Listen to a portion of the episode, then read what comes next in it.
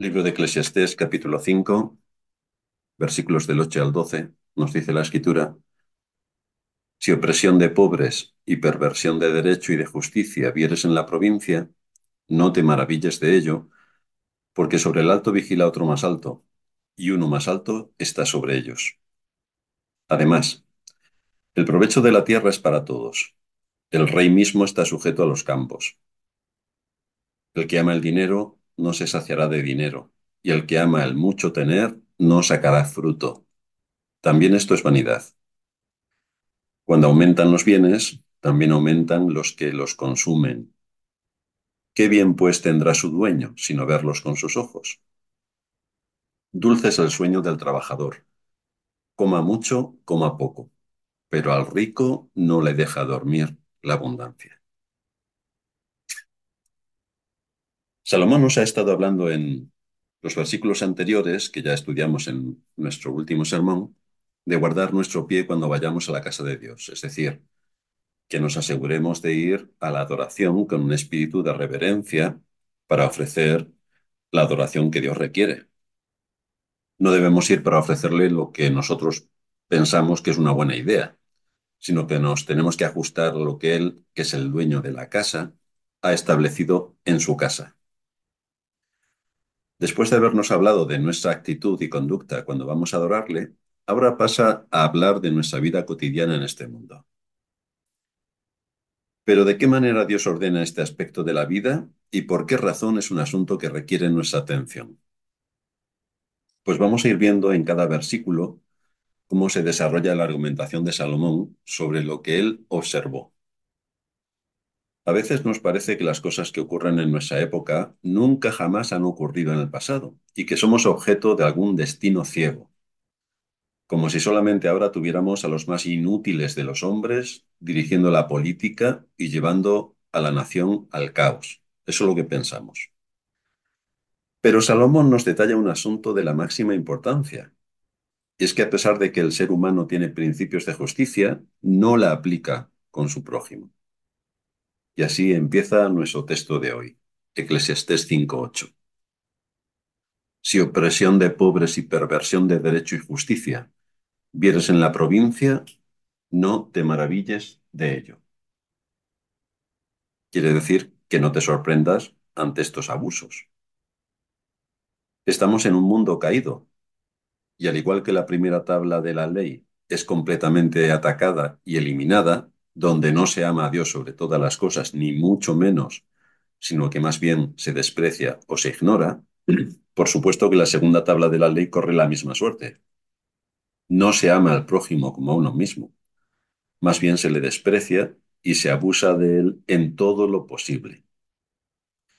Esto a pesar de que los que están en posiciones de poder en nuestros días nos hablan de progresismo, de servicios sociales, y una gran cantidad de vocabulario buenista y simplón, la realidad es que no contiene otra cosa sino un engaño colosal y permanente para embaucar a la población y contarle un cuento, moviéndonos entre el engaño, la mentira y el abuso permanente.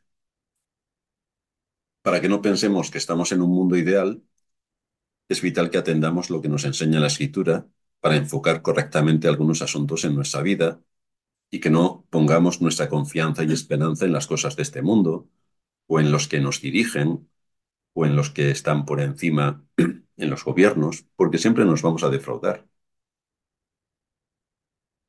Cuando Dios saca a Israel de la esclavitud de Egipto, lo lleva a una tierra que fluye leche y miel, una tierra que tenía grandes recursos para ser explotada dice el libro del Deuteronomio, capítulo 8, versículo 7 en adelante, porque Jehová tu Dios te introduce en la buena tierra, tierra de arroyos, de aguas, de fuentes y de manantiales, que brotan en vegas y montes, tierra de trigo y cebada, de vides, higueras y granados, tierra de olivos, de aceite y de miel. Tierra en la cual no comerás el pan con escasez, ni te faltará nada en ella tierra cuyas piedras son hierro, y de cuyos montes sacarás cobre, y comerás y te saciarás, y bendecirás a Jehová tu Dios por la buena tierra que te habrá dado. Así que este pasaje recoge una descripción de la tierra que iban a poseer. Además de las condiciones óptimas para la agricultura y la ganadería, también tenía recursos para desarrollar la industria del metal. Se podría extraer hierro y cobre para fabricar las herramientas tanto para el trabajo como utensilios para la casa y armas para la defensa. Ese era el lugar idóneo para vivir. Ofrecía todas las condiciones para una vida holgada, una tierra con frutos que les motivaría para ir a Dios con gratitud, para bendecirlo por haberles traído a un lugar como ese. Pero a pesar de tener todos estos beneficios, viendo el progreso en toda la obra de sus manos, el corazón comenzó a tomar un rumbo equivocado. Lo que primeramente quedó afectado fue impartir justicia. Por eso el versículo 8 dice, si opresión de pobres y perversión de derecho y de justicia vieres en la provincia, no te maravilles de ello, porque sobre el alto vigila otro más alto, y uno más alto está sobre ellos. Así que esta gente, en lugar de ser más conscientes de la bondad de Dios al darles toda esa tierra, con casas que no edificaron, con vides y olivos que no plantaron, con muchos afluentes de agua, todo lo cual les debería haber llevado a una sincera y profunda gratitud a Dios, andando a la vez bajo el temor del Señor para establecer la justicia, los dirigentes en Israel escogieron el camino completamente opuesto. Alimentando el orgullo, el ser humano empieza a enaltecerse, a ver el yo, yo, mi sabiduría, mi fuerza, mis capacidades, como si esto fuera la razón que está detrás de todos los bienes adquiridos, y además la excusa para tener dominio sobre los que están bajo su posición. Cuando el corazón es alimentado por el orgullo, se desplaza a Dios para acabar anulándolo por completo. Y entonces la justicia desaparece. Esa es la obra del orgullo. Afecta a la mente y al corazón, poniendo a Dios a un lado, y en su lugar se pone el yo. Poner a Dios a un lado, primera tabla de la ley, implica que la segunda tabla de la ley no se cumple, y se pone al prójimo más lejos todavía. Porque si no hay temor de Dios, entonces no hay ninguna posibilidad de que haya interés por el prójimo. De manera que siendo Dios quien los sacó de la esclavitud de Egipto, donde no podían tener ninguna expectativa de vida, y les llevó por el desierto y les sustentó con agua de la roca y con maná, hasta llegar a aquella tierra prometida, a pesar de todo esto, lo ignoran. Y esto ocurre de igual forma en nuestro tiempo. Dios ha muerto, nos dicen. O Dios es una elucubración de nuestra imaginación, es una idea para explicarte el mundo, nos dicen. Pero lo que tenemos ahí es una desidia y un desprecio absoluto por Dios, ya que para que el hombre se justifique a sí mismo y siga el, el deseo de su corazón, Dios le estorba. Por esto muchos no creen en Dios, porque entonces no podrían vivir como viven. En cuanto aceptas a Dios, aceptas sus normas, aceptas su ley, pero si quieres vivir a expensas de la ley, pues tienes que negar la existencia de Dios. Y esta es la razón por la que muchos niegan a Dios. De manera que es el hombre quien quiere ocupar el lugar de Dios e imponer sus propias leyes. Pero ocurre igual entre creyentes y en las iglesias. En vez de estudiar con rigor la escritura y someterse a ellas, más bien se inventa, se siguen las modas y se cambia lo que sea pertinente, pero siempre alejados de la escritura. Así que aquí lo primero que hace Salomón es exhortarnos para que no nos sorprendamos de las injusticias que se cometen desde el poder, confirmándonos con ello que esto siempre ha sido así, no es algo de nuestra época. Siempre ha sido así. Y luego nos lleva a una reflexión interesante. Versículos 9 y 10. Además, el provecho de la tierra es para todos. El rey mismo está sujeto a los campos. El que ama el dinero no se saciará de dinero, y el que ama el mucho tener no sacará fruto. También esto es vanidad. En nuestros días, que tenemos muchos ingenieros, y muchas carreras técnicas y otras carreras menos técnicas, más folclóricas, donde obtienen sus ingresos de las formas más extravagantes que uno se puede imaginar. Al final de todo, hay que preguntarse, ¿cómo nos sustentamos? ¿Cómo nos sustentamos? ¿De dónde obtenemos los recursos para mantenernos con vida? Pues es más que evidente que todo proviene de la tierra, porque de los vegetales comemos tanto nosotros como los animales, a los cuales también nos los comemos. Así que todos deberían y deberemos recordar que es a través de la tierra que Dios creó de donde procede todo nuestro sustento y todas nuestras comodidades. El metal, la madera, todos los recursos para fabricar absolutamente todo lo que supone la comodidad que el ser humano pueda tener en este mundo. Así que El provecho de la tierra, dice Salomón, es para todos. El rey mismo está sujeto a los campos. ¿Qué se necesita para realizar el trabajo con el que nos sustentamos? ¿Qué se requiere? Pues se requieren una serie de capacidades, tanto físicas como mentales, no solo fuerza, sino también una mente equipada para saber cómo planificar el trabajo y hacer que la tierra produzca. Toda la humanidad, ricos o pobres, están a expensas de lo que produzca la tierra. El rey mismo necesita los recursos de la tierra. Él tiene más necesidad del agricultor que la que el agricultor tiene de la corona real. Por otra parte, cultivar la tierra fue una ordenanza dada por Dios antes de la caída. Y de todos los trabajos del hombre, el más esencial y valioso es el cultivar la tierra. Desde luego, a la vista de nuestra sociedad, decir que eres agricultor parece que eres de la clase más baja. Pero no es así, porque es el que sostiene y mantiene toda la vida en todas las áreas. Otros trabajos pueden contribuir al confort y adornar la vida, pero el cultivo de la tierra se encuentra en inmediata conexión con nuestra propia existencia. Así que esto no lo debemos pasar por alto y por supuesto debemos reconocer cómo Dios nos sustenta a través de su creación. Y además nos pone aquí una advertencia contra el avaro. El que ama el dinero no se saciará de dinero. Y el que ama el mucho tener no sacará fruto. También esto es vanidad. El tentador puede pintar una brillante perspectiva de felicidad, pero los hechos y la experiencia prueban que el que ama el dinero no puede encontrar satisfacción con la posesión, ni con el incremento de su capital. Cuando alguien entra en esta espiral de amar el dinero, no se satisface nunca, por mucho dinero que vaya adquiriendo cada día. El hambre se sacia con comida y la sed con agua, pero el hambre y la sed de las riquezas de este mundo dejan insatisfacción permanente.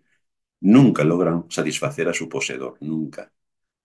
Por eso encontramos estas palabras del Señor en Lucas 12:15. Mirad y guardaos de toda avaricia, porque la vida del hombre no consiste en la abundancia de los bienes que posee. La avaricia no se contenta con nada, y un corazón avaricioso siempre está deseando, pero nunca alcanza. Sin embargo, recordemos que el mal reside en el amor al dinero, no en el dinero, no en poseer dinero, sino en amar al dinero. Uno no va al cielo por ser pobre, ni va al infierno por ser rico. Una persona puede ser rica y temerosa de Dios, y otra puede ser pobre y avariciosa. No depende de cuánta sea la riqueza que tienes, depende del corazón. De eso depende. Por ejemplo, Abraham tenía abundancia de, de todo lo que uno pudiera imaginar, pero tenía un corazón noble también. Dice Génesis 13.2 que Abraham era riquísimo en ganado, en plata y en oro. Y luego en Hebreos 11.9 nos dice que por la fe habitó como extranjero en la tierra prometida, como en tierra ajena, morando en tiendas con Isaac y Jacob, coherederos de la misma promesa, porque esperaba la ciudad que tiene fundamentos, cuyo arquitecto y constructor es Dios. Así que él tenía su corazón puesto en su patria celestial, no en las riquezas de este mundo. Los tesoros de David fueron casi innumerables. Sin embargo, no tenía su corazón atado a ellos. En el libro primero de Crónicas, el capítulo 28, a partir del versículo 14, se nos dice que dio oro en peso para las cosas de oro, para todos los utensilios de cada servicio, y plata en peso para todas las cosas de plata, para todos los utensilios de cada servicio. Además, oro puro en peso para el altar del incienso y para el carro de los querubines de oro, que con las alas extendidas cubrían el arca del pacto de Jehová. Así que él dio todo lo que tenía para la obra de la construcción del templo de su Dios. El problema de aquellos que aman el dinero es que tienen la voluntad de ser ricos. Esta es su voluntad, ser ricos, de manera que cuando alguien ama el dinero, el problema que conlleva es que el dinero se convierte en su Dios. Ha creado un ídolo al cual sirve. Aquí están a lo que se refiere la escritura cuando dice lazos y tentaciones que ahogan a los hombres en la destrucción. La idolatría impone una renuncia completa a Dios. El que hace de su dinero un Dios, o de sus bienes un Dios, o de su trabajo un Dios, se rinde a ese ídolo. No tendrá la voluntad de apartar su tiempo para Dios, ni de aportar su diezmo, pero sí dedicará todo su tiempo y todos sus recursos a aquello que ama, Así que vemos que hay idolatría. Y además, nos dice el versículo 11, Cuando aumentan los bienes, también aumentan los que los consumen. ¿Qué bien pues tendrá su dueño si no verlos con sus ojos? Lo que debe recordar aquel que aumenta sus riquezas es que también aumentan sus cargas. Porque uno gasta de acuerdo a lo que ingresa. Imaginaos si cada uno de nosotros ingresara medio millón de euros al año, como ocurre con bastantes políticos comunistas que van dando ejemplo repartiendo pobreza. Pues en ese caso el nivel de vida se ajusta a ese nivel de ingresos. Así que tenemos que contratar el servicio, comprar más casas, por supuesto, varios vehículos que nos gusten. Y de esto es de lo que está hablando Salomón. Cuando aumentan los bienes, también aumentan los que los consumen. Cuando alguien está a ese nivel, si no lo ha tenido por herencia familiar, donde desde su nacimiento ha podido disfrutar de todo esto como algo natural, sino que le ha sobrevenido por algún asunto providencial, si el corazón no anda bajo el temor de Dios, esa persona se entrega a servir a este otro Dios. Dedica todo su tiempo y todas sus facultades, así como todos los deseos de su corazón, al gran objeto de su Dios en este mundo, que es su fortuna. Lo triste es que muchos creyentes se preguntan, ¿por qué no soy rico? La respuesta es que si fueras rico, tendrías otro Dios, que no es el Dios de los cielos. Mejor es ser rico en buenas obras, dice el Señor, que en dinero, porque esto tiene graves problemas de adicción. Y Pablo le dice a Timoteo, tu hombre de Dios huye de estas cosas. Porque cuando nuestros deseos marcan el paso, entonces estamos muy expuestos a que el corazón nos engañe a causa de este deseo insaciable que suponen las riquezas, el amor al dinero, la codicia, la avaricia. Muy a menudo esta condición del corazón está relacionada con una grave enfermedad espiritual, ya que la mente se vuelve insensible al peligro. Salomón dice que caer en las garras del amor al dinero es vanidad. Aumentar los bienes implica aumentar todo a nuestro alrededor. Y el ejemplo lo tenemos en el mismo Salomón, y en el costoso reino que tenía que mantener y que estaba sometido al ritmo de sus tesoros cada vez mayores.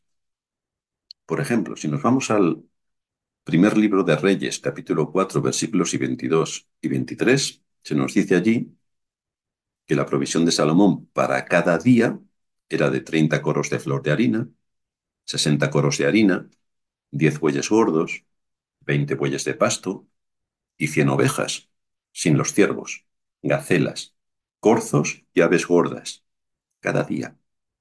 Si esto lo pasamos a nuestras medidas actuales, lo que cada día consumía Salomón y su séquito eran 6.600 kilos de harina refinada, 13.200 kilos de harina normal, más 10 bueyes gordos, más 20 bueyes de pasto, más 100 ovejas, y además ciervos, gacelas, corzos y aves gordas. Y con todo esto, ¿cuál sería el número de personas que deberían estar en la cocina? Esto es un consumo diario. Sin duda, la persona que se encuentra en esta situación tiene unas grandes responsabilidades. Quizá vivía mejor cuando no tenía tanta fortuna. Lo único que ahora le aporta esta situación es la de mirar y decir, todo esto es mío, pero no duerme. Esto es lo que dijo Nabucodonosor. Daniel 4:30. ¿No es esta la gran Babilonia que yo edifiqué para casa real con la fuerza de mi poder y para gloria de mi majestad? Pero fijaos, el asunto es que el obrero más pobre de Babilonia, paseando por el jardín de Nabucodonosor, tenía los mismos placeres que su señor. Los pájaros cantaban, las flores daban su aroma, en esos jardines aspiraba el aire puro y podía ver la belleza y el orden de aquella fastuosa obra, igual que Nabucodonosor. La única diferencia es que Nabucodonosor pagó por todo eso, pero para disfrutarlo, el obrero obtuvo lo mismo, sin gastarse un céntimo. La gente piensa, y muchos cristianos también, que lo importante que es ser rico y luchar por ser rico. Pero esto tiene su peligro. Por supuesto que debemos hacer todo lo posible para prosperar en este mundo y aspirar a posiciones donde obtengamos recursos para vivir mejor. Pero eso no debe convertirse en nuestro Dios. El síntoma de que aquello es nuestro Dios se evidencia cuando todo el tiempo los recursos y el deseo del corazón van en ese sentido. Entonces se cambia el Dios de los cielos por el Dios de la tierra. Entonces caemos en la idolatría. Y termina diciendo Salomón en nuestro texto, Dulce es el sueño del trabajador, coma mucho, coma poco. pero al rico no le deja dormir la abundancia. Los que tienen poco, tienen poco miedo de perder lo que tienen. Suelen dormir bien, porque eso es el fruto natural del cansancio, sin muchas más cargas. Mientras que la abundancia de los ricos a menudo no les deja dormir. Tienen mucho que perder. Las noches de insomnio están relacionadas con días de ansiedad. Este es el mal de la avaricia. A esto se dirige el décimo mandamiento en cuanto a la codicia, para poner límites a una inclinación natural del corazón. Pero el tema del fondo, el tema de fondo, es que no importa que seamos ricos o pobres, porque todos estamos expuestos a esta tentación. Dice Pablo en Tito 6:10, raíz de todos los males es el amor al dinero, el cual codiciando algunos, se extraviaron de la fe y fueron traspasados de muchos dolores. El objetivo de estos algunos fue el amor al dinero, el vivir para este propósito, y esto no está vinculado al rico, sino quizá y especialmente al pobre que quiere ser rico. El problema es que podemos caer en esto sin cambiar un ápice de nuestro credo evangélico. Podemos dormir confiando en nuestros sentimientos religiosos, mientras el cáncer de la avaricia está avanzando escondido en nuestro corazón. Bien lo dice un viejo refrán, no es más rico quien más tiene, sino quien menos necesita. La conclusión es que nada de este mundo puede satisfacer el alma, salvo aquel que la creó. Somos seres físicos, pero también espirituales. Necesitamos de la comida del campo para nuestro cuerpo y necesitamos también la comida del Espíritu de Dios para alimentar nuestro espíritu.